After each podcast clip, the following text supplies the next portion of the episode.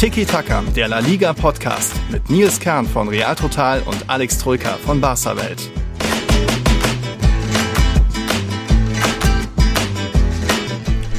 Hola todos, hier ist Tiki Taka, unsere 159. Folge. Ich bin zurück in Deutschland und ich muss mal sagen, boah, das wurde jetzt auch mal Zeit nach diesem auch Mammutprogramm die letzten Wochen. Nicht nur ich, nicht nur bei Real Madrid gab es zwölf Spiele in den letzten 40 Tagen und ja, auch ich hatte jetzt in Madrid noch innerhalb von zwölf Tagen acht Spiele. Also da hat das Programm schön zurück zu sein und ich glaube, Alex, du bist auch ganz happy, dass jetzt erstmal der Vereinsfußball äh, zumindest eine Pause bekommt, oder? Muy buenas, servus, welcome back. Ähm, ja, tatsächlich, ähm, Pause muss auch mal sein nach diesen, diesen wirklich anstrengenden Wochen mit mhm. äh, Spielen Schlag auf Schlag. Wie viele Spiele waren es? Ja, 12 und 40. Und Atleti und Co., die hatten jetzt noch ein 13. hinterher mit Pokal. Hier läuft noch Stimmt, Copa, ja. genau. Ja. Nee, das äh, ja, war schon, es hat schon gut jetzt, da mal ein bisschen äh, durchatmen zu können. Ähm, lang kann man nicht durchatmen, weil die WM geht ja jetzt los in einer Woche. Ähm, ja, gut. Wobei gut, bei Real Total und Barca Welt ist das ja. eine, aber ähm, ich mache zum Beispiel sehr viele WM-Podcasts beim Talk und Tipps Podcast. Mhm. Der ein oder andere kennt den ja vielleicht. Nicht das Konkurrenzprodukt, aber das der andere Podcast von mir. Von daher mache ich da natürlich viel rund um die WM. Mhm. Aber ja, generell durchatmen äh, tut wirklich mal gut. Und dein Programm war ja wirklich ein bisschen verrückt in, in Madrid, ne? Weil du ja wieder zu den zu den Kids, hätte ich jetzt was gesagt. Zur, zur A-Jugend muss, zur U21. Äh, dreimal die Stefano. Ich muss meine Führung verteidigen in der Groundhop Da bin ich auf mhm. Platz 1 im Stadion. Ja, gut, ein bisschen Castilla, Frauenklassiko und äh, Ja, aber ist es, also ich hätte da keinen ja. Bock, weil, weil das Stadion so außerhalb ist, so weit weg, ne? Ja, da fährst doch eine schon. Stunde, oder? Ja, ist schon immer. Auch ein Fußmarsch noch 20 Minuten von der nächstgelegenen Metrostation. Auch das, das noch, durch ne? die Pampa. Ja, aber man will ja trotzdem auch wissen, wieso sich die Jungen schlagen, warum Arribas wirklich so gut ist oder irgendwie wer bei der U19. Ja, Frauenklassiker wäre jetzt kein Muss gewesen. Da war Barca wieder deutlich besser. Ja, aber das war zumindest ein vernünftiges Spiel, zu dem man gehen kann. Aber hier so ein. Ja, ne? ja es ging schon. Es ging schon. Hätte vielleicht Valladolid hätte nicht sein müssen. Aber der, der Trip hat sich ja trotzdem gelohnt. Nee, nee, nee, nee Valladolid war völlig berechtigt und ja. gerechtfertigt. Ja? Das war der eine Trip, der, der um, gut angelegt war. Oh, okay, auch so. Um Almiron aber, zu verabschieden, der danach in Elche entlassen wurde. Ja, nee, alles gut. Nochmal Sonne getankt und nochmal viele Leute getroffen. Das war auch wichtig, mal wieder vor Ort zu sein. Dann nimmt man halt nochmal irgendwie ein Donnerstagsspiel mit. Real gegen Cadiz dann zum Abschluss. Also kann ich dir schon mal nicht empfehlen. Donnerstagsspiel, auch wenn ihr ja letzte Saison schon mal die Erfahrung hattet, ist irgendwie nervig und dann Freitag früh zurück nach Deutschland und jetzt auch wieder schön zurück zu sein, direkt zum Babyschwimmen mit Louis das erste Mal. Aber ja, schön wieder daheim zu sein und so. Ähm, das könnte eine Überschrift sein, vom Bernabeu zum Babyschwimmen. Weil, weißt du, ich mag ja Alliterationen. Ja, ähm, von daher wäre eine schöne Überschrift. Ne? er hat zumindest nicht so eine Arschbombe gemacht wie Cardis, die hier irgendwie, naja, auch eher auf Zerstörung und äh, Action aus waren, als unbedingt groß Fußball spielen. Aber gut, irgendwie Vinicius und Rodrigo haben ja danach getweetet von wegen, ja, nochmal ein Spiel ohne Verletzung davon gekommen. War ja teilweise ein bisschen wieder über, über die Härte geschlagen. Naja, äh, liebe Leute, wir haben wie immer eine bunte, tolle, schöne Folge Tiki Taka für euch vorbereitet. Ein bisschen La Liga mit auch Fazit von Real Madrid und Barca zu diesem ersten Saison-Drittel. Da gibt's dann auch Aufnahmen oder zumindest zu hören gibt's dann den Niklas und den Michael. Sein Debüt, Tiki Taka Debüt wird das. Wir haben ein bisschen Copa del Rey, die läuft ja auch parallel noch. Almeria liegt zurück, der Athletic-Club führt. Spaniens WM-Kader wird natürlich auch noch mit reingenommen, wenn auch jetzt nicht ganz große Prognosen. Da machen wir nochmal eine Patreon-Exklusivfolge in der nächsten Woche. Und später am Ende, aufgepasst, nicht abschalten, ähm, gibt es eine Gewinnspiel-Ankündigung. Mehr dazu später und dann natürlich auch auf Social Media die nächsten Tage, aber nur, dass ihr es schon mal gehört habt.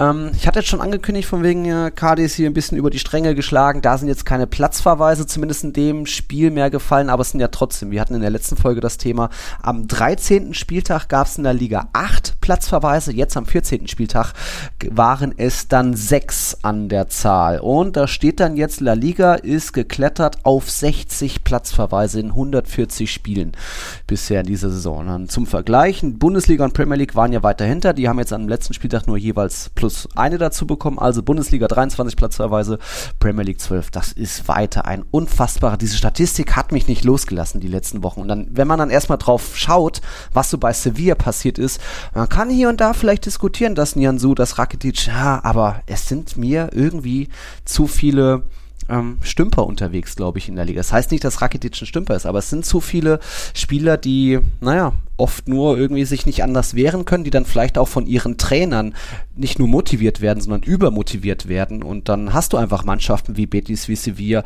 wo es jetzt Sevilla, Sevilla hat sechs rote Karten, Betis hat sieben, Getafe hat sechs, Cadiz fünf, wo irgendwie die Spieler sich manchmal vielleicht einfach nicht anders wehren können und es dann irgendwie zu Übermotivation kommt. Und das ist mir jetzt noch mehr ein Dorn im Auge, glaube ich, als vorher, jetzt wo ich diese, diesen verrückten Unterschied gesehen habe mit 60 Platzverweisen. Beim Stichwort Stümper muss ich nachhaken. Sind damit die Spieler gemeint oder die Schiedsrichter? ja, gut, also auf der einen Seite die. ne? äh, also ja. es, man kann es auf beide anwenden. Ähm, ich bin bei dir, dass definitiv es emotionaler zugeht mhm. in der Liga. Also wenn man erklären möchte, Erklärungsversuche sucht, ähm, warum gibt es so unfassbar viele gelbe und rote Karten mehr in der Liga als in den anderen Ligen? Also es sind ja exorbitanten Tja. mehr, ne? Es sind ja nicht ja. 10 oder 15 nee, nee. mehr, das ist ja richtig krass viel dann würde ich sagen, zum einen, das Spiel ist ruppiger, es ist mhm. emotionaler.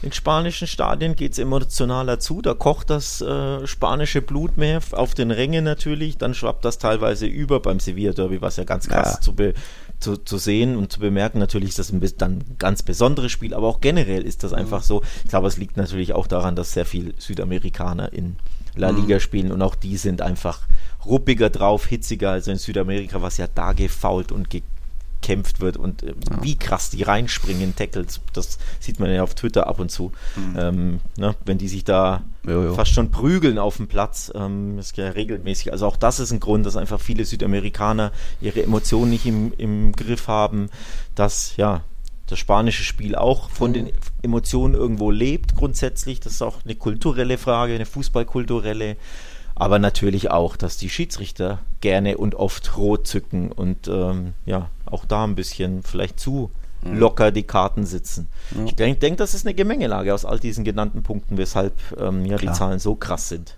Ja, doch, natürlich sind, haben die Schiedsrichter nicht immer einen mega professionellen Eindruck hinterlassen. Es hätte ja hier und da auch mehr Rote geben können, ob das letztens Diallo gegen Vinicius war mit seinen zwei Ohrenklatschern oder äh, Papu Gomez gegen Fede Valverde, um jetzt nur mal zwei Realbeispiele zu nennen, die mir so hängen geblieben sind.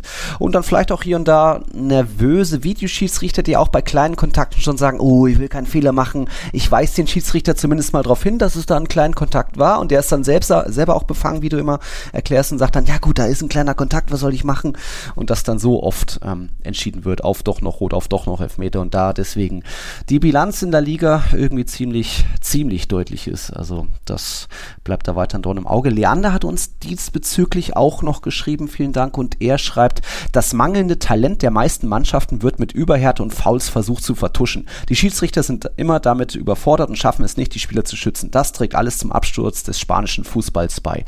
Ja, vernichtende Worte und wir sagen ja auch oft La Liga nicht unbedingt auf dem mega grünen Ast, weil es fallen die wenigsten Tore, sind mit die ältesten Spieler und eben auch, ja, deutlich die meisten Platzverweise. Und ja, irgendwie viele Teams wie eben Cadiz, Retafe, Elche, aber auch die Sevilla-Clubs hier und da übermotiviert, hier und da wissen sie vielleicht nicht, wie es anders geht, aber es trifft dann auch mal, jetzt beim FC Barcelona hat es ja jetzt auch mal zwei, zweimal getroffen.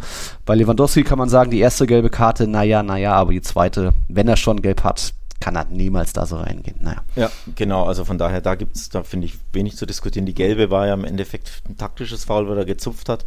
Ist jetzt auch nicht 100% falsch. Und mhm. ein Mann mit der, mit der Erfahrung von dieser Weltklasse muss sich da geschickter anstellen. Das Kuriose ist, er hat ja irgendwie neun oder zehn Jahre keinen Platzverweis gesehen. In Dortmund das letzte Mal. Ähm, das ist in Dortmund das letzte Mal, ja. genau. Von daher, das ist dann einfach ein bisschen eine Anomalie. Oder man kann natürlich sagen, guck an, selbst ähm, dieser Saubermann, dieser professionelle Star, der sich nie was zu Schulden kommen lässt, lässt sich anstecken von Hitzigkeiten ja. im spanischen Fußball. Ja. So kann man es natürlich auch auslegen. Und Stimmt. im Endeffekt kann nur er das beantworten, ob es so ist oder nicht. Das könnte ich mir sehr gut vorstellen, denn es kann ja dann auch kein Zufall sein. Nach neun Jahre siehst du nie eine zweite gelbe und dann kommst du nach Spanien und zack, gelb-rot nach, nach vier Monaten. Kann Zufall sein, muss aber nicht. Ähm, würde für meine Theorie zumindest sprechen, dass, ne, wenn das Spiel ja. hitziger ist, dann ja, legen auch Leute oder Spieler zu, die nicht dafür mhm. bekannt sind, da mal zuzulangen, legen da ein paar Prozentpunkte drauf äh, bezüglich Intensität und mhm. äh, Giftigkeit in Zweikämpfen. Und wenn die gelben Karten dann recht locker sitzen, dann fliegst du schneller vom Platz. Ist ja logisch, ja. so kommt eins zum anderen. In dem Fall ist das völlig berechtigt, dass er da gelb-rot sieht. Er schaut auf den Mann und haut ihn da haut ihn, will ihn ja nur faulen oder beeinträchtigen oder eine mitgeben, springt in ihn rein. Also das war richtig. Interessanter finde ich übrigens, was Piquet sagt. Der hat ja Geld bekommen, äh, rot bekommen für Meckern oder mhm. für andauernde Beschwerden. Und, Überhaupt, er stand ja doch noch dann im Kader, muss das Mo so.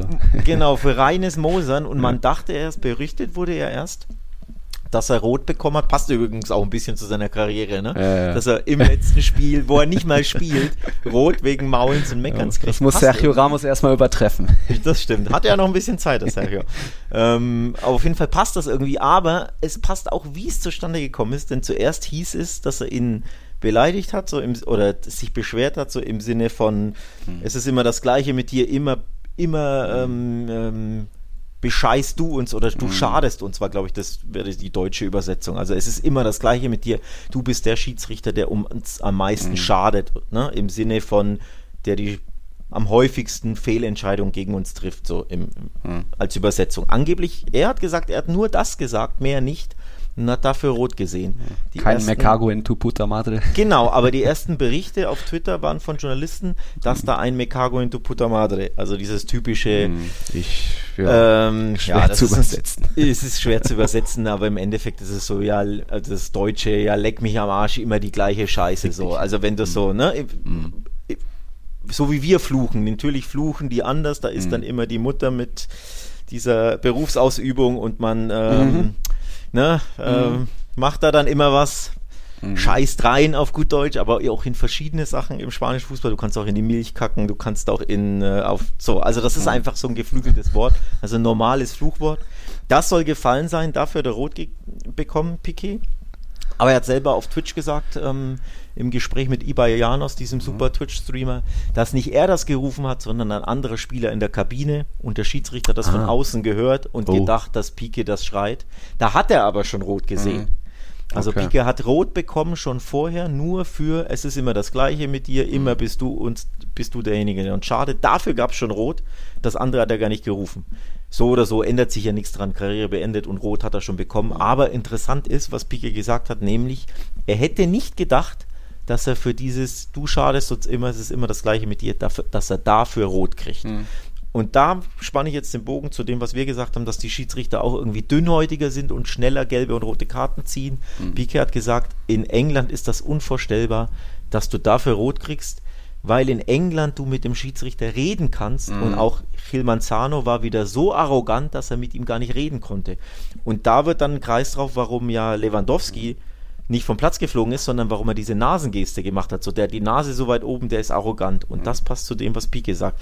Dass ich konnte mit dem gar nicht reden, der hat mich gar nicht angehört und hat mir rot gegeben für, nur weil ich gesagt habe, du schadest uns. Also dieses dünnhäutige, man kann mit ihnen nicht sprechen, sie, sie sind arrogant, etc., etc.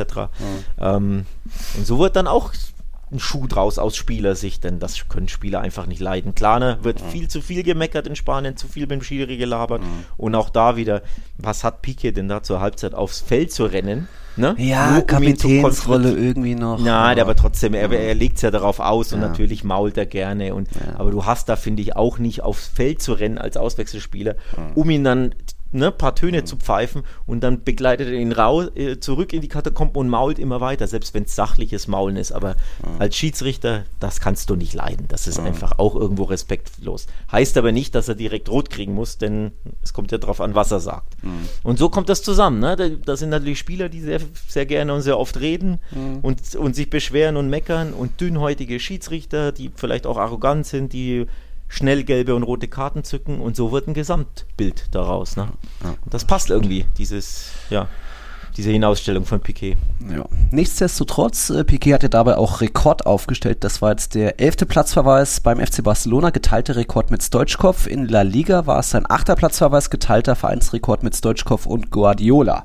Aber war ja am Ende, war es ja nicht für was gut, aber ich, Barca ist ja die Remontada noch sehr erfolgreich gelungen und das auch sehr beeindruckend. Also dieses Tor, dieses 2 zu 1, Weltklasse. Wie Frankie de Jong den dahin chippt und Rafinha perfekt. Boah, Schlacker Leider ich mit geil. den Ohren. Wirklich geil. Nils Kern einen Spielzug des FC Barcelona nicht nur lobt, sondern Doch, als doch. Weltklasse bezeichnet. das gehört in jedes Jahreshighlight. Ich fand das Tor leider sehr, sehr Ich, geil. ich habe es ja Quarterback Pass genannt, glaube Mhm. ich, bei, bei den Noten, die habe ich verbessert Ja. ähm, von einem Kollegen. Und ja, es war wirklich wie so ein Quarterback im Football. Mhm. Frankie de Jong, dieser Pass, der Lauf war natürlich auch klasse. Ja. Fast schon ein bisschen Vinicius-mäßig. Der läuft ja dann auch ganz gerne so durch. Ne? So oh. einen vollen Sprint auf die Kette zu oder so durch, so rein. Klar. Perfekter Pass. Und das, was, und das fand ich dann krass dass er wirklich auch die Reaktionsschnelligkeit hat, dass mhm. er sieht, dass der Torwart zu weit aus dem Tor ist und dass er dann köpft. Ja. Ein Spieler, der ja gar nicht bekannt dafür ist, dass er überhaupt köpfen kann. Ich hätte gedacht, ja, dann nimmt ihn an und dann gucken wir mal, was passiert. Plötzlich köpft der, zack, und Bogenlampe. Wow. Also es war wirklich ein geiles Tor, muss man sagen. Ja. Ähm, und natürlich, äh, das sind Tore, die, ich will jetzt nicht sagen, über Meisterschaften entscheiden können. Aber, aber wenn es am Ende zwei Punkte sind? So, genau. Und das sind auch grundsätzlich Momente und Tore und Aktionen, mhm. die eine Mannschaft so unfassbar mhm. beflügeln können. Ne? Wenn du in Unterzahl bist, wenn du zurückliegst, wenn du es schwer hast mhm. im Spiel gegen einen bissigen Gegner ähm, und dann außen nichts, so einen goldenen Moment hast mit so Siegermentalität. Mhm. Genau dafür, ich sag's ja gefühlt alle drei, vier Wochen, dafür steht Real Madrid, besonders in der Champions League. Mhm. Diese goldenen Momente, die einer Mannschaft ja wirklich Leben einhauchen, mhm. Selbstvertrauen geben. Du fühlst dich unbesiegbar in dem Moment, weil du sowas Tolles geschafft hast. Ne? In der Champions League diese ganzen Remontadas. Das ist für eine Mannschaft enorm wichtig, so ja. mal spät zu gewinnen gegen all die Widerstände. Dass ja. Barca das da gemacht hat, ist ein goldener Moment, der der Mannschaft sehr gut tun wird oder so gut tun kann mit Blick auf den Rest der Saison. Naja, der trägt dich jetzt durch die WM-Pause. Du hast jetzt so ein gutes Gefühl. Es gab auch viel Kritik, glaube ich, im Madridismo oder die sich lustig drüber gemacht haben, wie Barca dann gefeiert hat. Aber ich sag, wenn du in Unterzahl in so einem schwierigen Stadion, so ein schwieriges Spiel, äh, wo schon einiges gegen dich gelaufen ist, dann noch in der 85. Minute so ein Ding reinmachst und dann das Ding wirklich gewinnst, äh, dann musst du das auch ordentlich feiern. Also das so als Abschluss dieses Mammutprogramms, da kam schon sehr viel zusammen und da kann ich nur sagen, äh, Chapeau, geiles Ding und Osasuna selbst schuld, dass sie da nicht selbst noch irgendwie Kike Garcia den, den Deckel drauf gemacht hat. Naja. Ähm, wir bleiben noch ein bisschen generell beim FC Barcelona. Ich habe nämlich jemanden gefragt, der ist bei uns Patreon, das ist der Michael Traxler und der kommt aus der Schweiz, aus Wetzikon genauer gesagt. Habe ihn so ein bisschen um ein Fazit des bisherigen Saisontrittels gebeten und das hören wir uns jetzt mal an, was der Michael dazu sagt. Ja, mein Fazit zur bisherigen Barcelona-Saison ist positiver, als ich das noch im Sommer erwartet hätte. Hätte nicht gedacht, dass wir zu dem Zeitpunkt auf dem ersten Platz sind vor der WM-Pause. Und auch überraschend für mich, weil in den letzten Jahren das Team sehr oft hinter seinen oder beziehungsweise meinen Erwartungen geblieben ist. Jetzt ist das das erste Mal nicht der Fall. Ich finde, im Unterschied zum letzten Jahr hat man einige Partien gewinnen können, obwohl man nicht überzeugt hat. Das hat sich für mich ein wenig geändert. Dann natürlich auch die Kaltschnäuzigkeit von Lewandowski im Sturm. Das ist natürlich ein riesiger Unterschied und auch in der Verteidigung merkt man schon, wie viel Klasse Kunde hat. Und ich finde, man merkt das eigentlich vor allem, wenn Kunde nicht spielt, sondern eben in Piquet oder in Garcia. Da sieht man den Unterschied schon enorm. Ich glaube, auch in der Breite hat man das Kader nochmals verbessern können. Jetzt spielt auf ziemlich jeder Position ein Spieler, der für mich überzeugt, auch in mehreren Spielen auf längere Sicht. Da hat man einige Top-Spieler, die sich zu Weltklasse-Spielern entwickeln können, die jetzt auch über Jahre beim SC Barcelona bleiben. Dementsprechend sehe ich das Ganze eigentlich ziemlich positiv. Ich finde aber auch, man hat einiges noch kaschieren können. Also gerade gegen Top-Clubs hat man ja nicht überzeugen können und ich finde, das sieht man aber auch in La Liga. Ähm, beim Spiel gegen Villarreal zum Beispiel, da hätte man sehr früh schon in den Rückstand geraten können. Jackson kriegt am Mittelfeld den Ball wegen eines Barcelona-Fehlers. Und wenn er den Pass dann genau spielt, dann stehen zwei seiner Mitspieler alleine vor Testegen.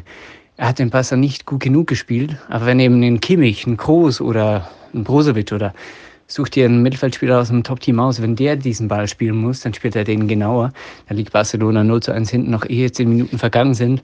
Und da gibt es ein ganz anderes Spiel. Deshalb denke ich, man hatte gegen einige La Liga-Teams auch ein bisschen Glück, beziehungsweise konnte sich solche Fehler erlauben, so möchte ich es eigentlich sagen. Und gegen Top-Clubs merkte man dann, dass auch eine gute Leistung, wie gegen die Bayern in München, wie gegen Inter, nicht unbedingt reicht, dass da noch etwas fehlt nichtsdestotrotz bin ich positiv gestimmt der Rückrunde. Ich glaube jetzt nicht, dass wir das ohne zu hadern, ohne zu wanken oder zu straucheln, einfach diesen ersten Platz jetzt so einfach halten können. Wir hatten auch ein wenig Glück, dass Benzema ausgefallen ist. Nichtsdestotrotz glaube ich, die Meisterschaft könnte durchaus drin liegen.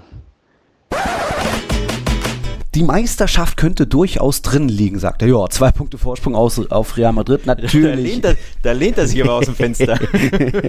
ja, gut, ist ja auch fast vorbei die Saison. Nein, äh, danke Michael für deinen Input und ich glaube aber, was, äh, was, Alex ist jetzt auch nicht weniger optimistisch als vorher, weil einfach die Mannschaft da gute Signale sendet, auch in schwierigen Spielen. Das war ja auch schon Valencia und Mallorca und so weiter. Und jetzt ging es sogar mal ohne Lewandowski. Ja, ich, ich war tatsächlich so guter Dinge, dass man sogar mit vier Punkten in die WM-Pause geht. ähm, nachdem ja am Dienstag vorgelegt wurden. Der Druck mm. war mhm. groß auf Real. Oh ja. Und dann fühlen sie komfortabel und dann hinten raus wird da gewackelt und gezittert und Lecco mio, Cardis hatte die riesen Chance, ne? Modric seine war größer, aber ja. Der Modric seine war, ey, leck mich am Arsch. Also, okay, klar, das war, wenn er den macht, ja, den, den macht ja jeder in der Kreisliga. Also ich hätte den gemacht, da bin ich mir hundertprozentig sicher. Ich hätte den gemacht. Ähm, dann ist der Deckel drauf, aber trotzdem mhm. hinten raus in der, keine Ahnung, 88. oder mhm. was es war, ich weiß nicht mehr, wer es war, ähm, eine riesen Chancen für Cardis und ich dachte mir, Junge, der muss doch rein. und ey, ich glaube, dem ganzen Bernabeu ist das Herz in die Hose gerutscht ja. im Moment, ne? Ja. Weil ja. dann wären es halt wirklich vier Punkte gewesen und vier ja. Punkte ist dann, liest sich nochmal anders. Zwei ist natürlich auch schön, aber vier wären ja sogar zwei Spiele gewesen. Also Barca müsste ja danach schon an zwei Spielen patzen damit du vier Punkte aufholst. Und das ist ja psychologisch dann auch einfach nochmal was anderes. Ne? Und deswegen, äh, ja, ob zwei oder vier oder drei, das, Barca wird auch nochmal patzen, Real wird auch nochmal patzen. Ja, natürlich, das ist schon klar, aber allgemein gesprochen, ne? wenn es ja. dann einfach vier sind, das ist auch psychologisch dann nochmal eine, eine andere Größenordnung. Ja. Ähm, das macht dann schon auch was mental mit der einen Mannschaft wie mit der anderen natürlich auch. Na, ich, ich sag vor allem, es war jetzt einfach nur wichtig, die drei Punkte zu holen. Nicht schön irgendwie, damit man einfach während der WM-Pause jetzt nicht ganz so viel Druck hat. Wenn man jetzt mit drei Ligapatzen in Folge in die WM-Pause gegangen wäre, dann hast du jetzt einfach sieben Wochen bis zum nächsten Ligaspiel, wird alles hinterfragt, vielleicht doch Rodrigo verkaufen und noch den verpflichten. Es wird immer Transfergerüchte geben bei Real, klar, aber jetzt ist da einfach ein bisschen friedlicher, ein bisschen mehr äh, Entspannung. So ist man, hat man auch dieses zwölf Spiele Mammutprogramm in 40 Tagen auch ein bisschen unbeschadet noch überstanden. Klar, nur ein Punkt gegen Rai und gegen Girona, das lag nicht nur an Benzema's Fehlen, das darf nicht passieren.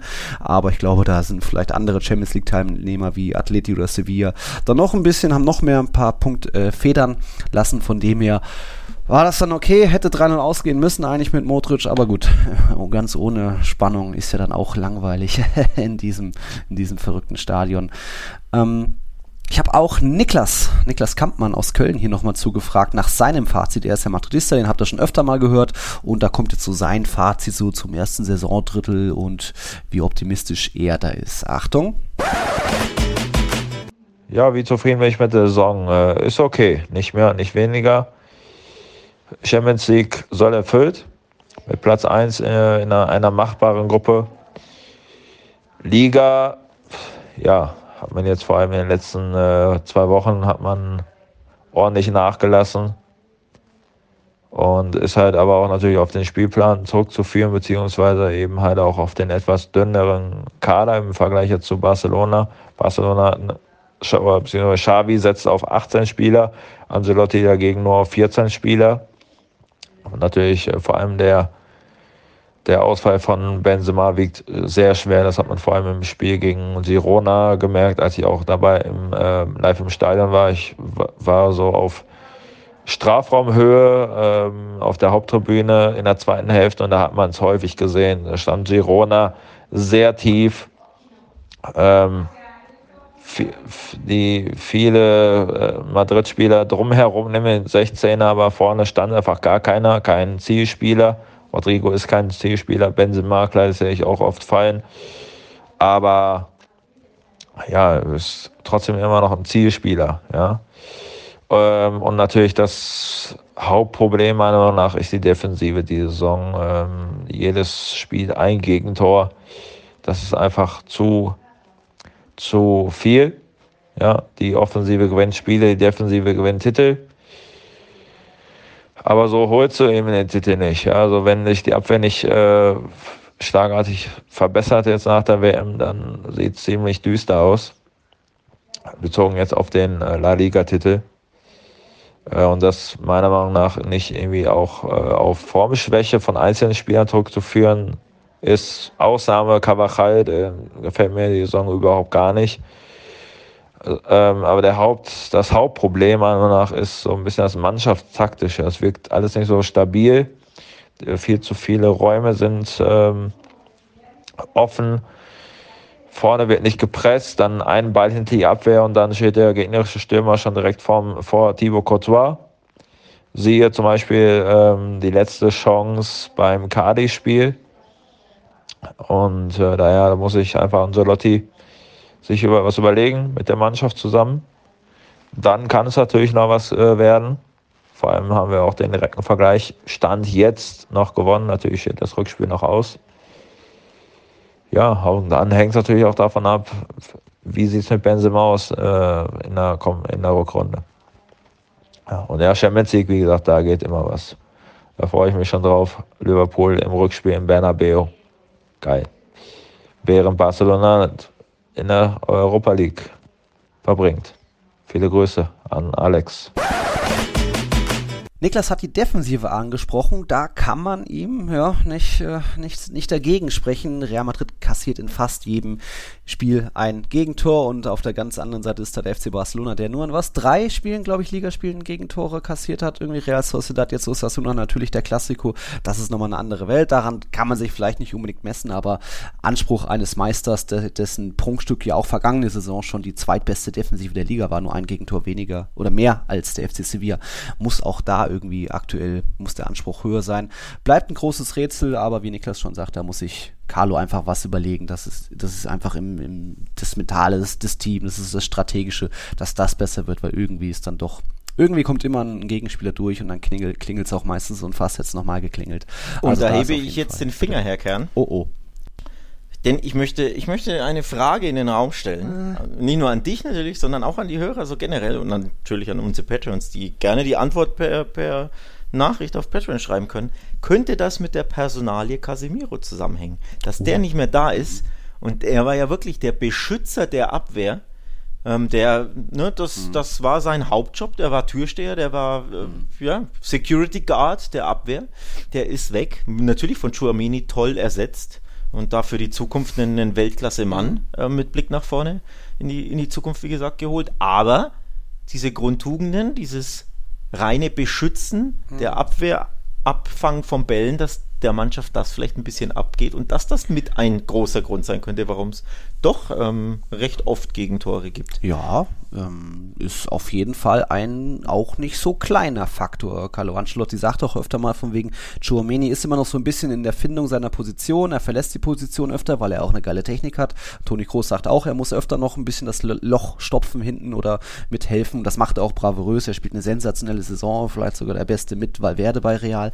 Aber da ist schon aktuell mehr Arbeit, gefühlt auch Mondi und Cavachal nicht in Topform. Cavachal wird viel zu oft überlaufen, hat Geschwindigkeit eingebüßt gelöst. Ähm, es war auch letzte Saison schon Reals Schwäche, wenn der Gegner hohe Flanken geschlagen hat, weil einfach Alaba nur zu jedem dritten Kopfball mal hochgeht, einfach da keine große, gute Strafraumpräsenz hat. Ähm, mal Militao, mal Rüdiger, das ist eigentlich okay, wie da rotiert wird, aber ist vielleicht auch dann ein Faktor, dass ein Militao nicht das hundertprozentige Vertrauen hat, keine Ahnung. Ähm, es gibt viele Defensivprobleme und Casemiro ist bestimmt ein Faktor, aber jetzt kein Faktor, der sich nicht korrigieren lässt, indem Chouamini mehr Praxis bekommt und sich mit Groß und Modric noch mehr, noch mehr eingroovt.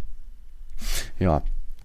Ähm, hatten wir denn noch mehr in der Liga? Ich hatte, ja, wir hatten ja äh, eines unseren, unserer Lieblingsteams, zumindest von mir, das war, das ist der FC Elche.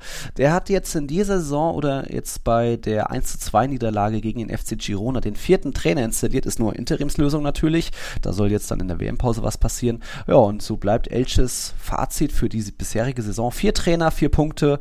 Das ist stark. Sie sind ja sogar in Führung gegangen, aber einfach so, so wackelig und ähm, es gibt auch diese Rekordserie von, von Carlos Clerc, der irgendwie noch nie ein Ligaspiel gewonnen hat und auch er war beim ein oder anderen Gegentor beteiligt, also das katastrophal. Aber es gibt ein bisschen Hoffnung beim FC Elche, auch wenn sie natürlich weiter Tabellenletzter und sieglos sind.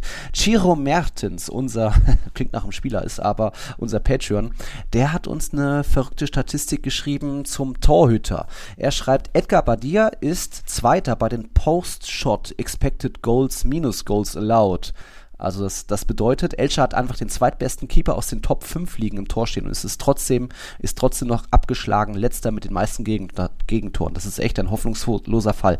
Habe ich dann auch mal auf den Link geklickt und tatsächlich bei diesen XG, nur als Gegentore, die man abgewehrt hat, ist bei dir Platz 2, sonst hätte es mit plus 6,2 noch mehr Gegentore gegeben. Alisson Becker steht auf Platz 1 und auf Platz 2, Platz 5 ist noch ein weiterer La Liga-Torhüter, Dimitrievski von Rayo mit plus 4,4. Auch verrückt, dass Elche da eigentlich irgendwie mit den besten Tod hat. Aber klar, sie kassieren ja auch mit die meisten Abschlüsse und ein paar hältst du dann ja irgendwie doch. Ein paar hältst du doch. Ich habe einen Fun Fact. Jetzt Bitte. nicht hier, äh, was mit dem Thema zu tun hat. Ja. Giro Mertens heißt der Sohn von Dries Mertens. Oh! Der Ex-Napoli-Stürmer, der jetzt, glaube ich, bei Trabzon ist. Wie alt ist der nicht, dass wir hier einen berühmten unter ne, ein, paar, ein, ein, kleines Kind, ich weiß nicht, wie, ein Jahr, zwei, weiß ich jetzt ja, gar gut, nicht. Okay, also Vielleicht sogar 16. noch ein Baby. Ähm, aber auf jeden Fall heißt von der Sohn von Dries Mertens Giro okay. Mertens. Ja. Da muss ich jetzt dran denken. Stark. Stark. Ja, äh, danke Merten. Äh, Schöne Grüße. Für, für den Input. Ähm, was hatten wir noch? Ah, gut, bei Sevilla müssen wir jetzt nicht nochmal groß sagen, dass es da auch die Platzverweise gab, aber wieder verloren. Real Sociedad hat da 2-1 gewonnen. Also Sevilla bleibt jetzt oder überweihnachtet, wie sagt man? Äh, Gibt es ja in der Liga nicht irgendwie in den Herbstmeister oder Weihnachtsmeister.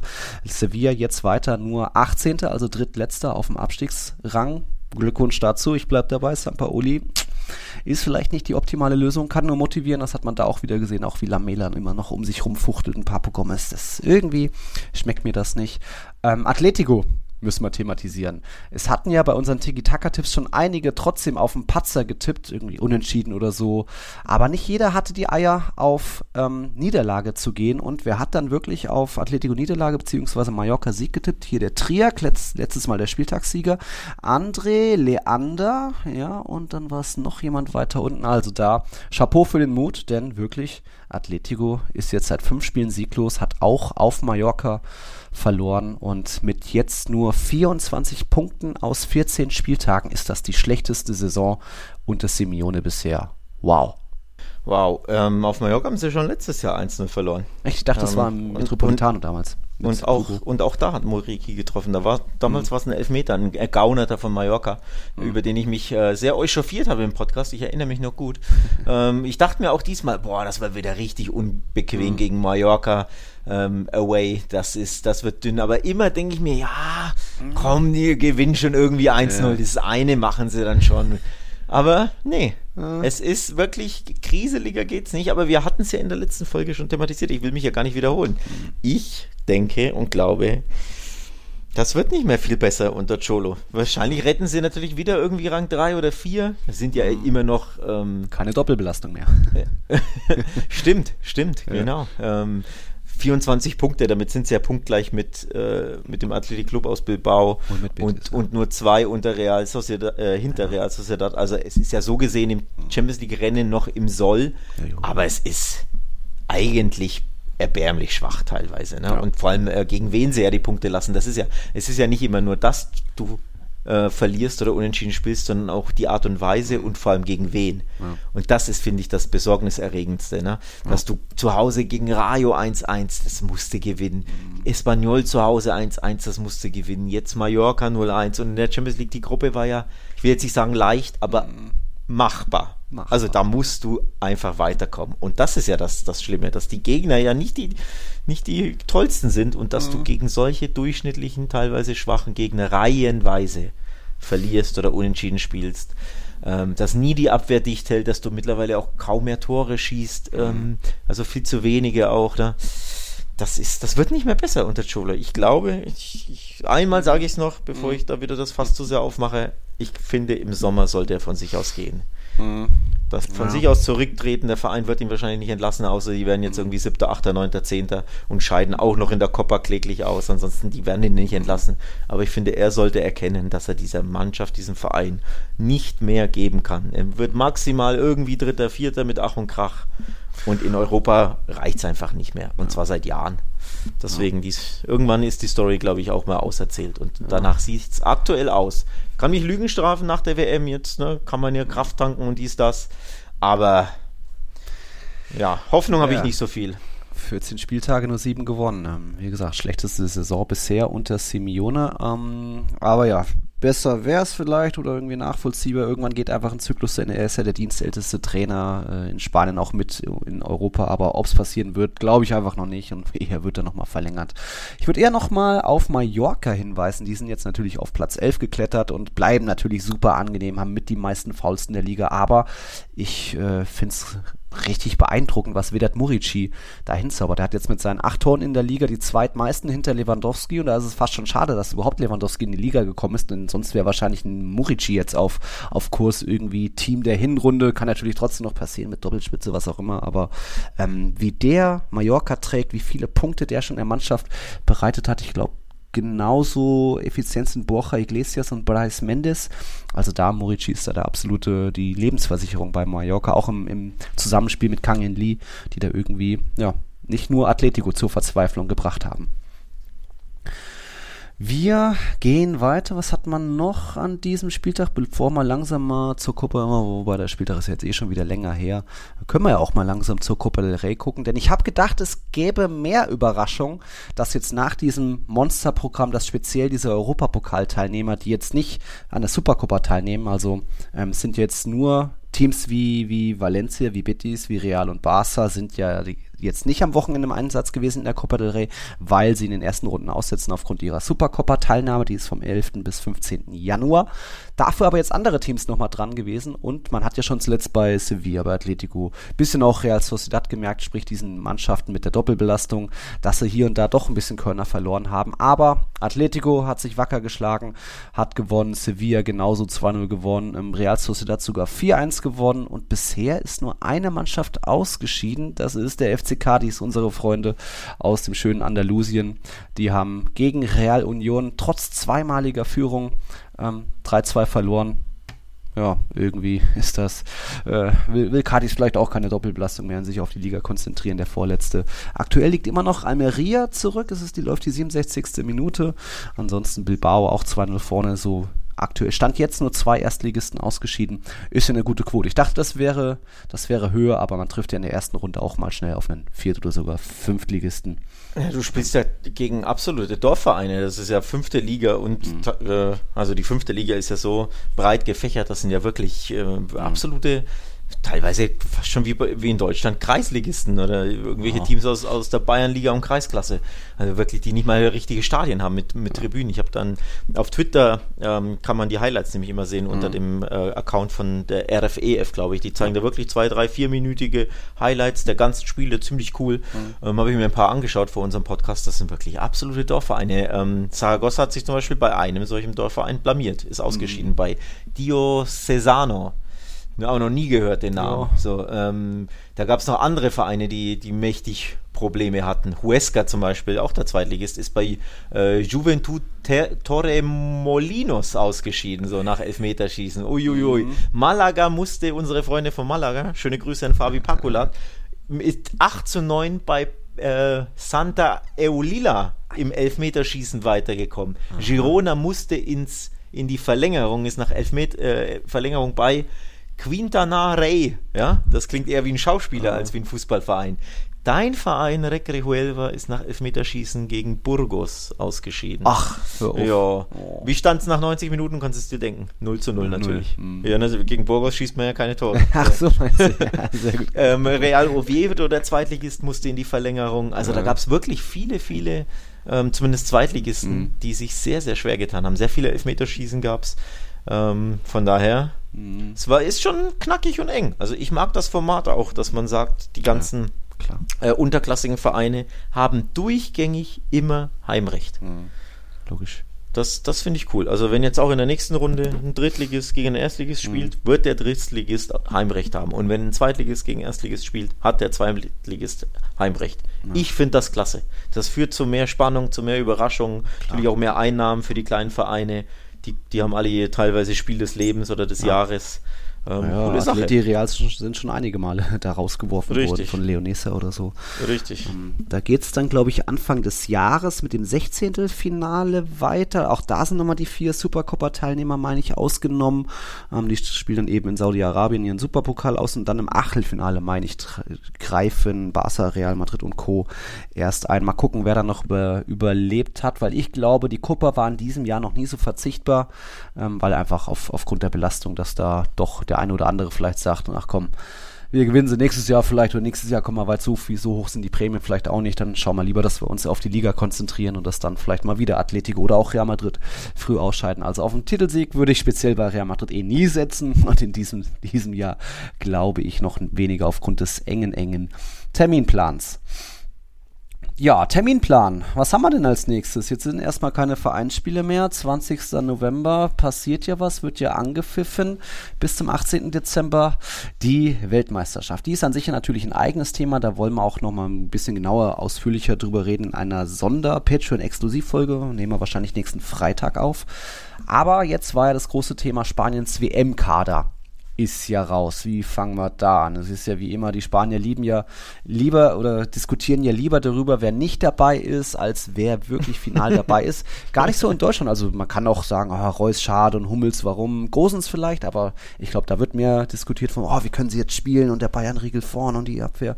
In Spanien ist es eher, oh, kein, kein Aspas, kein Thiago, kein Canales, Merino, Inigo Martinez. Hätten es viele natürlich verdient, aber es kommen halt immer nur, wie viele sind es? 25 auf die Liste? 26. 26 sogar. Hm. Wie ist so dein, dein Blick auf den Kader? Also grundsätzlich, ich habe die PK geschaut von Luis Enrique und äh, er hat das direkt einen Riegel vorgeschoben. Er wurde gefragt, ja hier über die, die es nicht geschafft haben, dass er, ob er ein Wort zu denen sagen kann. Also es gibt ja sehr prominente Namen, dass er Aspas wahrscheinlich nicht leiden kann, ist er jetzt verbrieft, weil den nimmt er ja nie mit, hm. also gar nirgends hin, der wird ja einfach nie eingeladen, ist ja völlig wurscht, was er macht. Ähm, also da könnte es was Persönliches sein, aber natürlich sehr prominentes Opfer ist beispielsweise Thiago. Mhm. Der spielt ja schon eine starke WM, äh, sorry, äh, Saison bei bei Liverpool, und dass der dann nicht bei der WM ist, ist, ist beispielsweise schon krass. Natürlich ein, der riesige Name ist Ramos, aber der war ja bei der EM auch nicht dabei, anders als ja. Thiago. Deswegen ist eigentlich Thiago der größte Name, wie ich finde. Ähm, ja, aber er ist doch auch schon ausgebootet, oder? So letztes Länderspiel 2020. Ja. Äh. Aber ich wollte nur sagen, er wurde auf jeden Fall äh, angesprochen darauf von einem Journalisten, hat er gesagt, ja, ich möchte nicht über die, die da nicht dabei sind, möchte ich nicht reden.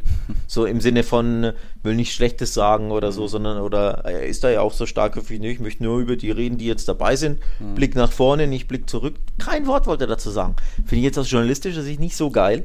Aber ähm, ja kann ich natürlich verstehen aus äh, Luis Enrique Sicht, dass er sagt, ja, ich will euch gar nicht mehr Futter für ja, eure genau. Schlagzeilen geben, weil klar sind die spanischen Medien erst recht auf die Polemiken ja. aus, ne, auf, auf genau. ja, ähm, Schlagzeilen, Schlagzeilengenerierung ja. und etc. Und da hat er halt gar keinen Bock drauf, Enrique. Und so gesehen kann ich schon verstehen. Aber klar, ähm, kein Thiago, kein Borja Iglesias, der acht Tore hat, genauso wie Moriki übrigens, oder Morici, ich weiß gar nicht, wie man ihn ausspricht. Also, Luis Enrique fährt nur mit einem echten Mittelstürmer ähm, zur WM, nämlich nur mit Alvaro Morata, der von dem einen oder anderen Kritiker auch nicht wirklich als echter, echter Mittelstürmer äh, angesehen wird, denn er verballert ja auch gerne übrigens bei Atletico am Wochenende. Just in Mallorca aus wenigen Metern oh, da, was hat er da gemacht? Per Kopf da irgendwie sich Kopf sich angeköpft an die Arme. Also es war ja auch wieder ein typischer Leider, ein typischer Morata, wie man ihn zumindest in Spanien oder im Nationaltrikot Spaniens äh, mhm. häufig gesehen hat. Von daher, ja, es gibt äh, da durchaus einige Fälle, über die man sprechen könnte, mhm. aber ja, Enrique ja. macht halt Enrique-Dinge. Ja, man kann natürlich wie immer bei vielen diskutieren, dass Dani Olmo war wichtig bei der EM, auch der hat da einiges verballert, ist jetzt direkt nach Verletzung zurück.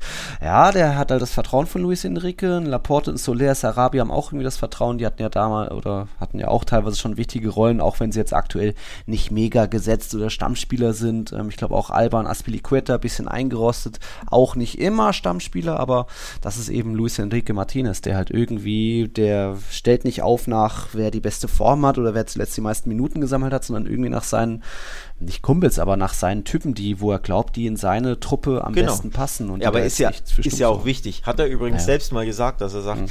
naja, wenn er mit denen arbeitet und sie setzen das bei der Nationalmannschaft, bei der wenigen Zeit, die man bei der Nationalmannschaft mhm. hat, bei den Trainings und bei den wenigen Testspielen, jetzt ist ja eh nur eins, glaube ich, wenn überhaupt, ja. ähm, wenn sie das umsetzen, was er sich wünscht, dann hat das natürlich ein ganz anderes Gewicht für ihn selbst, als wenn sie jetzt dann plötzlich bei ihren, bei ihren ähm, Vereinen eine untergeordnete Rolle spielen oder wenig spielen oder äh, mhm. keine gute Form haben, aber sie haben ja gezeigt, dass sie das umsetzen können, was er sich wünscht. Und da hast du dann einfach einen Bonus, ähm, auf, ja, der, der auch dafür sorgt, dass du dann eingeladen wirst, wobei es für mhm. Außenstehende vielleicht nicht 100% mhm. nachvollziehbar mhm. ist. Ähm, und das kann ich, kann ich dann ja natürlich schon auch verstehen. Ich persönlich, ich habe meinen Kader getweetet, ähm, ich hätte gern Easy Palasson von Rayo zum Beispiel. Super ja, okay. gerne. Ich finde, der spielt so eine geile Saison. Ja. Ein kleiner Wusler, der die Bälle mhm. halten kann, der dribbelstark ist, der den niedriger Körperschwerpunkt, der hätte mir einfach mal gefallen. So, so ein Außenseiter. Ne? Ähm, ich habe zum Beispiel auch beide ähm, Innenverteidiger von, von Real Sociedad genannt. Elostondo oh. und Zubeldia, die spielen ja auch seit Jahren eine super mindestens solide, wenn nicht sehr, sehr starke Runde damit. Immer, ähm, seit Jahren eine der besten Defensiven, wenn auch nie eingeladen. Da hat er einfach, jetzt wirst du es natürlich ähm, mit Wohlwollen zur Kenntnis nehmen, seinen Liebling Eric Garcia, den du nicht so magst. So, da gibt es auch viele Krit äh, Kritiker, auch immer äh, in unserer Wasserwelt-Community, die sagen, Eric Garcia, der ist einfach kein so wirklich guter Verteidiger. Gibt bestimmt national. Passt schon, aber es gibt bessere. Nationaltrainer, die sagen würden, ja, ich nehme lieber Elustondo Subeldia mit, die wirklich verteidigen können, als Inigo Martinez. Als, ja, äh, ja den habe ich zum Beispiel daheim gelassen. Der ist ah, mir okay. zu sehr äh, zu hemdsärmlich. So, aber er, Lucho sieht halt in Eric Garcia Dinge, beispielsweise mhm. die Spielauslösung, das Gegenpressing, ähm, gut mit dem Ball sein, Dinge, die mhm. für sein Spiel wichtig sind. Ja, das muss man auch respektieren. Ja, ich glaube auch da, speziell bei Eric Garcia gibt es dann auch irgendwie Verbindung mit den Beratern, aber gut, das hat ein Trainer überall, dass er hier ein paar seine Kumpels hat, die Berater vielleicht zufällig nebenbei sind. Ähm, es gibt ja nichtsdestotrotz ein paar, also vieles war, glaube ich, abzusehen, also natürlich auch nochmal Busquets und Cavachal und Asensio und äh, Alba mitfahren, normal und Koke. Ähm, ich glaube, der Name Hugo Guillamon ist jetzt noch nicht vielen ein Begriff, der spielt, ist ja so Eigengewächs des FC Valencia, spielt dort mehr im defensiven Mittelfeld, wird aber, glaube ich, unter Luis Enrique Martinez eher als äh, Ersatzinnenverteidiger eingeplant. Da bin ich mal gespannt der spielt eine solide Saison beim FC Valencia. Hier und da auch mal für irgendwie einen Patzer oder irgendwie Elfmeter verschuldet gut, aber das ist ja, glaube ich, beim FC Valencia jeder. Und Nico Williams, nachdem der letztens erst sein Debüt hatte, sein starkes Debüt, hat ja dann irgendwie gerade noch Siegtreffer vorbereitet oder wie das war, dass der jetzt auch mit dabei ist, ist auch ein starkes Zeichen. Ähm, also es gibt diese neuen Jungs, sage ich mal, Jeremy Pino natürlich von Villarreal auch dabei, den hat man auch schon öfter mal gelobt zu Saisonbeginn, sodass da eben auch ältere Spieler vielleicht, ein Kanal ist jetzt nicht alt, aber, aber die halt irgendwie nicht mehr so richtig reinpassen, die vielleicht die ja nicht mehr formen kann, Borja Iglesias, äh, Gerard Moreno, die halt vielleicht irgendwie, wo ihre Zeit vielleicht einfach abgelaufen ist. Was schade ist, weil es ja, die spielen ja auch starke Saisons teilweise, aber dann setzt vielleicht Lu Luis Enrique Martinez, wenn er irgendwo noch einen Platz frei hat, dann eher ein Talent rein, was er irgendwie noch mit, mit Formen mitbilden kann und deswegen kann man sich freuen auf Nico Williams, ähm, Ansu Fati, der jetzt irgendwie auch vielleicht nicht mega gesetzt ist, aber ja, ist halt halt auch, genießt halt auch das Vertrauen vom Trainer und darauf kommt es halt dann auch du hast jetzt oft an. drei Personalien genannt, die ich sehr interessant fand. Guillamon mhm. ist, ist kurios, denn er hat ausschließlich mit im defensiven Mittelfeld gespielt. Mhm. Alle elf Spiele für Valencia, ist extra nochmal nachgeguckt, nur im defensiven Mittelfeld ja. und er wurde als Verteidiger genannt, unter den Verteidigern. Also er hat wirklich einen defensiven Mittelfeldspieler als Innenverteidiger, als äh, ich glaube fünfter Infer oder vierter Innenverteidiger Vierter. mitgenommen. Nochmal, da hätte ich dann wirklich also es gäbe ja reihenweise Innenverteidiger. Mhm. Ich habe jetzt Eldostondo und Zubeldia genannt, du könntest hier reinen oder beide Innenverteidiger von, von Bilbao. Ähm, gut, Nacho spielt ja bei euch kaum den, aber also da gibt es ja richtige Verteidiger. So, nee, da will er einen defensiven Mittelfeldspieler. Ähm, Ansu fand ich auch kurios. Hätte ich, mhm. ich hätte gedacht, dass er nicht eingeladen wird. Mhm. Weil er bei der letzten, in der letzten Länderspielpause Stimmt. wurde er nicht, nicht, eingeladen und weil er kaum spielt, er spielt ja fast immer nur 30 Minuten für Barca, ich glaube nur zwei mhm. Starts. Ähm, und so überzeugt hat er auch nicht. Also er wirkt nach wie vor ein bisschen rostig nach all seinen schlimmen ja. Verletzungen. Von daher, da hätte ich mir gut vorstellen können, dass er wirklich ähm, ja, auf Anzu verzichtet. Aber hat ihn für mich, wie gesagt, etwas überraschend ähm, ja. mitgenommen. Der ein oder andere würde natürlich auch David De Gea noch nennen, der auch wieder eine super starke Saison spielt bei Man Geht United. auch, da, ja. da ganz England kann nicht verstehen, dass der nicht mal unter den Top 3 in England ist, äh, in, in Spanien statt, ist. stattdessen Robert Sanchez und David Raya. Ja, genau. So, also von daher, er ist da auch sehr eigen, Lucho. Ähm, er ist sehr eigen, wie die ein oder andere Personalie zeigt. Deswegen, da könnte man stundenlang drüber reden. Ähm, machen wir jetzt nicht, wollen wir nicht weiter thematisieren. Ich finde den Kader grundsätzlich nicht so schlecht, aber jetzt auch nicht so gut, dass ich sage, oh, die werden unbedingt Weltmeister. Aber wollen wir Ja. ja jetzt gar nicht thematisieren, denn genau das wollen wir ja dann im, im nächsten Podcast für unsere Patrons machen. Wahrscheinlich, was haben wir uns überlegt? Freitag nehmen wir auf und dann hauen wir sie wahrscheinlich Freitag direkt raus. Vielleicht Samstag, je nachdem, wie wir busy sind. Ähm, du hast ja Babyschwimmen, Babyschwimmen. Aber da nur mal, dass ihr, liebe Hörerinnen und Hörer, das schon mal gehört habt. Es gibt eine WM-Sonderfolge, wo wir wirklich nur über die WM reden. Chancen von Spanien, wie weit sie kommen. Natürlich auf die Gruppe blicken mit, mit Spanien ist eine sehr, sehr, äh, mit, mit Deutschland, Deutschland. sorry, ist eine sehr, sehr schwere Gruppe. Auch die Chancen vielleicht der ein oder andere ein oder anderen anderen Nationalmannschaft. Was kann so Argentinien mit Messi machen? Also da ein bisschen allgemein über die WM, auch aus deiner Sicht hier, Thema Katar. Guckst du die WM überhaupt? Gucken wir die WM überhaupt? Also da wird äh, einiges besprochen. Und auch da nochmal der Hinweis, das wird eine Patreon-Sonderfolge. Heißt nur für Supporter, nur für Patrons von, von uns ähm, abrufbar. Also wer uns supporten will und wer dann diese WM-Sonderfolge anhören möchte, patreon.com slash Podcast ist die URL, ist der Link. Da könnt ihr supporten. Es gibt Merchandise, wir haben noch Trikot, äh, T-Shirts, Trikots nicht, T-Shirts und Tassen. Sticker natürlich, die allseits beliebten. Also, Ja, ist gut jetzt. Ist gut jetzt.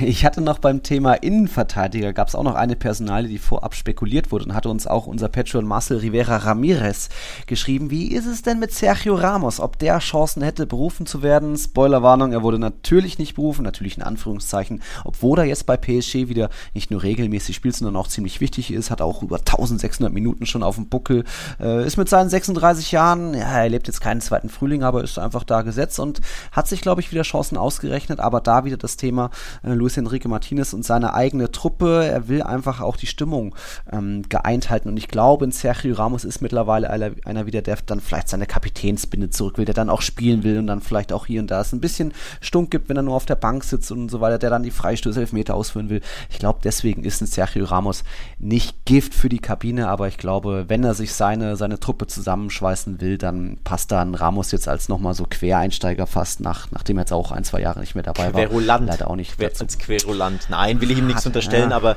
ich verstehe die Argumentation völlig, ja. Ähm, und ich glaube, da ist er vielleicht dann doch ein, ein zu schwieriger Charakter, zu sehr, ne? Also so ins zweite Glied, ehrgeizig halt. Glied, genau, ins zweite Glied rücken ist dann wahrscheinlich schon schwer, da, da gebe ich dir recht. Da. Ramos ist, hast du gut erklärt, die Personale, ja.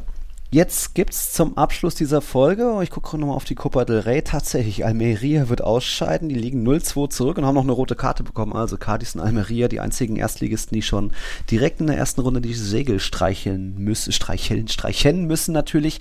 Ich habe noch eine besondere Sache bekommen, ähm, ich habe eine, ähm, bei mir hat sich ein Verlag gemeldet, das ist, du siehst es jetzt hier vor der Kamera, das ist der, der Verlag, der heißt Die Werkstatt. Und dort gibt es einen Autor, der hat ein tolles Buch geschrieben über einen ganz besonderen Verein. Der Autor heißt Dirk Segbers und der wohnt im Baskenland und hat sich dort dem Athletic Club gewidmet. Also dem tollen Traditionsverein aus Bilbao, der noch nie abgestiegen ist, der eine ganz besondere Eigenheiten hat, wie eben, dass nur Talente aus dem Baskenland und so weiter einge eingesetzt werden. Das will ich euch gleich kurz vorstellen. Danach gibt es dann eben auch noch auf Social Media, machen wir eine kleine Verlosung bei Tiki Taka. Ich habe eben noch drei Ex Exemplare für euch, liebe Zuhörer, Zuhörerinnen, bekommen, wenn ihr daran interessiert seid. Ich kann das Buch natürlich bisher schon ziemlich empfehlen. Ich habe bisher so die ersten 30 Seiten gelesen auf meiner Reise nach Madrid, da wo mal Zeit war. Ähm, gleich mal eine erste Quizfrage, Alex. Weißt du was, du warst ja schon mal da, ne? Weißt du, was El Boccio ist? Oder was, warum Bilbao auch die Stadt El Boccio genannt wird? Nee, weiß ich nicht. Nee. Nee. Es ist so, dass das Loch beim Murmelspiel und Bilbao, die Stadt selbst, liegt hier so umringt von, von Bergen und Hügeln und liegt dann selbst so quasi wie in einem Loch. Also deswegen ist Bil- Bilbao schon mal El Boccio, das Loch, aha. Weißt du, was der Simiri ist? Oder das Semiri oder die Semiri. Ei, ei, ei, das ist auch eine Eigenheit. Ja, baskische Begriffe hier. Ja, das ist schon wieder ein bisschen her, dass ich dort war. Wann war ich? Kann war man auch nicht 2017 oder so. Kann man vielleicht auch nicht wissen, weil es ist auch eben was typisch Bilbaisches. Das ist dieser ber- berühmte Nieselregen, den man dort hat. Also, so, dass man gleich mal ein paar Begriffe schon mal le lernt, wenn man das Buch so sich einliest. Weil statistisch hat Dirk Segbers geschrieben, regnet es jeden zweiten Tag in Bilbao. Ich weiß nicht, du hattest bestimmt auch irgendwie bewaffnet mit Kapuze oder? Nee, Da du ich hatte. Glück mit dem Wetter. Ich hatte Glück mit dem Wetter. Hat an. nicht geregnet. Ähm, aber ich war ja auch nur drei oder vier Tage. Von Ja. daher hatte ich halt mal ein bisschen Glück. Aber nee, da Okay. war das Wetter gut. Ne, immerhin. Du weißt aber bestimmt, was die Aliron ist. Ja. Das wollt ihr doch bestimmt bald singen, oder? Das gibt's ja nicht. Ich, ich habe jetzt keine Kulturreise durchs Baskenland gemacht mit irgendeinem äh, baskischen Reiseführer, der mir alles erklärt. Nee, sorry. Ich die, die, Aliron ist dann aber auch nicht ganz so baskisch, wobei die hat im Baskenland ihr, ihr, ihren Ursprung. Das ist das berühmte, was man natürlich von der spanischen Nationalmannschaft kommt. Campeones, Campeones, oe, oe, oe. Den Aliron ausrufen ist so viel wie hier einen Titel feiern oder dann den, den Meister besingen. La Canción del Aliron, da wird sich jedes Jahr gefragt, wer wird diese Aliron im Frühjahr singen. Ja, aktuell hat Barca die besten Karten, zwei Punkte Vorsprung. Oder doch Real Madrid. Die Herkunft war hier und da umstritten, aber Dirk Segbers schreibt, dass es eben aus Bilbao stammt, weil Bilbao hat auch so ein bisschen englische, nicht Wurzeln, aber eben viel, wie sage ich das, Erz. Eisenabbau durch britische Firmen. Und wenn dort an einem Tag bei einer Schicht besonders viel Eisen rauskam, dann wurde das gefeiert, dann hat da ein Schild gehangen mit All Iron, Aliron und das haben dann wohl irgendwie Spanier vielleicht umgedichtet oder einfach falsch ausgesprochen zu Aliron, haben das gefeiert. Und wie kam es dann zum Sport? Da, auch da steht alles soweit im Buch, gab es dann 1913 ein Konzert von der Sängerin Teresita Sasa. Und da waren bei diesem Konzert einige Athletikfans dabei. Und die hat dann eben, die, diese Teresita Sasa hatte ein Lied, das heißt La Canción del Aliron. Und das haben die Fans dann umgedichtet zu Aliron, Aliron, el Atleti es campeón. Das hat dann die Sängerin wieder- wiederum gedacht, oh, das kann ich ja richtig als Lied rausbringen, also wurde das dadurch ganz groß und seitdem ist irgendwie Aliron ist dann das, das Lied für die Campiones in jedem Jahr, ob sie Nationalmannschaft sind oder dann der spätere Meister. Also da jede Menge interessanter Sachen. Natürlich auch noch Pichichi, kennt ihr natürlich, Torschützenkönig aus Spanien. Der hat auch seine Anfänge oder ist auch eine Legende vom Athletic Club und war wohl auch kein unbedingt ein Freund vom Duschen. So hat Dirk Seckpass geschrieben. Ähm, es gab Fred Pentland, das war so der Gamechanger für den spanischen Fußball, hat er geschrieben. Äh, das ist ein englischer Trainer gewesen, der da eben den Athletic Club professionalisiert hat, sehr viel mit Training, regelmäßigen Trainingszeiten und neuen den Vollspannschuss trainieren lassen. Der wurde sehr gut dargestellt, ist auch der Grund, warum viele Trainer heutzutage noch Mister genannt werden. Also ob das jetzt bei Carlo Ancelotti auf der PK ist, heißt es oft Ola Mister, weil eben der Mister, der erste Mister war Fred Pentland aus England. Also da viele interessante Sachen, die in, in diesem Buch Athletic Club aus Prinzip einzigartig stehen kann ich da schon mal sehr empfehlen. Aber Tiki Taka hat eben drei Exemplare, da wird es dann eben auf Social Media, Instagram, Twitter eine Verlosung geben, wo ihr irgendwie liken, kommentieren müsst. Das steht dann alles dann noch in der Anleitung. Nur, dass ihr das schon mal gehört habt und eben wer interessiert ist an La Liga, an besonderen Clubs, einen besonderen Club wie dem Athletic Club, kann ich das Buch da schon mal soweit empfehlen. Habe ich dich schon mal heiß Sache. gemacht jetzt? Ich- Ja? Mich hast du ja auch heiß gemacht. Ähm, vor Ja, allem können wir da unfassbar viel lernen. Das finde ich ja geil. Aber es würde ja passen, wenn Ja. du hier äh, dieses Buch verlost, ähm, garniert mit einer Quizfrage rund um den Athletikclub. So, Nicht einfach nur hier, wer will so ein Ding haben und dann melden sich 30 Leute und dann ziehst du den los, sondern irgendwie könntest du ja eine schöne Quizfrage ausdenken und wer die beantworten okay. kann. Ist jetzt nur so eine spontane Idee, aber wenn das hier schon so baskisch-kulturell Simiri El Boccio. hm. angehaucht ist, ja, ähm, Okay. können wir ja, können wir ja überlegen, ob wir das machen. Aber würde Kommt würde passen. Aber auf jeden Fall geile Sache und klingt sehr, sehr spannend. Und offenbar hat- hatte ich mich 2017 nicht genügend vorbereitet auf meinen Bilbao-Trip, wie ich gerade festgestellt Äh, habe. Ja. Nur Pinchos gegessen, aber das, das Äh, und Chacoli getrunken. Chaco, guck an, guck an. Ja. Das habe ich jetzt noch nicht gelesen. Aber hier dein Pacharan aus, aus Malaga, den Schnaps, den du hattest, der kam auch schon drin vor. Also, ihr Leute, ihr, ihr, ihr merkt, da gibt's viel. Also da nochmal Danke an den Verlag, die Werkstatt. Wir müssen dann natürlich nochmal Danke sagen an alle unsere Patreons, die auch weiter sehr regelmäßig am Tippspiel teilnehmen. Und da ist es jetzt soweit gewesen. Am 14. Spieltag hat Vorjahressieger Mixel sich den Spieltagssieg geschnappt mit seinen 22 Punkten, wenn auch punktgleich oder geteilter Sieg mit MC7, einer unserer Twitter-Follower auch. Also da Glückwunsch an den Spieltagssieg. Weiter ist erster und führender Sete de Cornung, der ist quasi der Weihnachtsmeister, so wie der FC Barcelona. Dich gefolgt weiter von Yusuf und vom Sven Kajak, die irgendwie auch da unverändert die ersten drei Plätze. Ich bin irgendwo Platz 17 immerhin. Ha, war ein okayer Spieltag. Dich sehe ich weiter nicht, aber naja, das ist ja jetzt nicht so schlimm. ja. Haben wir noch was zum, oh, zum Abschluss? Oh, oh. Copa del Rey ist tatsächlich durch, Almeria raus, Athletic Club weiter natürlich und Almeria und Cadiz eben die einzigen Erstligisten, die schon die Segel gestrichen haben. Tja. Tja. Dann hören wir uns wieder am Freitag mit der Patreon-Exklusivfolge über die WM, über Spanien und ein bisschen Deutschland natürlich, Prognosen und mal gucken, was wir da noch so alles hinkriegen. Ne? Mhm, so machen mhm. wir das. So machen wir das. Ähm, Dann wünschen wir euch eine schöne Woche. Die, die Patrons können natürlich Fragen stellen, ne? Das ja, ja, klar. Äh, ist ja eigentlich ja, selbsterklärend, aber ich erwähne es nur nochmal. Mhm. Also, wenn ihr bestimmte Fragen habt, natürlich passenderweise wäre es schön zur WM und nicht so allgemeine Fragen. Hm. Äh, was glaubst du, dass Laporta machen wird im Winter? Hm, es soll hm. wirklich eine WM-Folge werden, weil wir hatten ja die WM noch nicht ausführlich besprochen und deswegen, wenn ihr äh, Lust habt, da Fragen zu stellen, ähm, und haut auch gerne das raus. Thema drumherum Katar wird dann schon auch kommen, ja. Ja, genau, Aber, deswegen sage ich ja, alles, ja. Was, was rund mit der WM ja. äh, zu tun hat, gerne gerne fragen. Wenn es allgemeine Fragen sind, die sparen wir uns dann halt einfach auf für die nächste Sonderfolge. Mal ja. gucken, rund um Weihnachten vielleicht. Ist ja jetzt auch nicht mehr so weit weg, ne? Ja. Ich habe es heute im Radio gehört, der Christkindlesmarkt in Nürnberg, der berühmte, am, ich glaube, 25. November ja. äh, gibt's Feuerzangenbowle wird schon aufgebaut. Und da muss ich dann denken, da. ja, shit. Scheiße da ist ja was, ne? Da, ja. da wird es jetzt, es wird ja auch, es ist ja auch schon arschkalt. Also von daher, oh. ja, es geht oh. in die unschöne graue Geht schon langsam. Kalte ja. Jahreszeit über, genau. ja.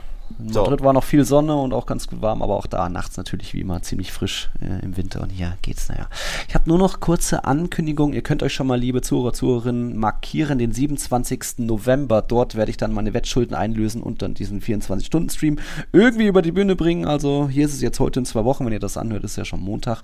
Und wer irgendwie am Montagabend im Grünwalder Stadion ist und 1860 anschaut, haltet mal die Augen offen. Ich bin da auch irgendwo. Ich habe mir gedacht, ach, das letzte große große Spiel vor der WM schaue ich mir nochmal an. Denn auch kurios, die deutsche zweite Liga pausiert ja, während in Spanien weitergespielt wird. Ist ja auch irgendwo ein Qualitätsmerkmal.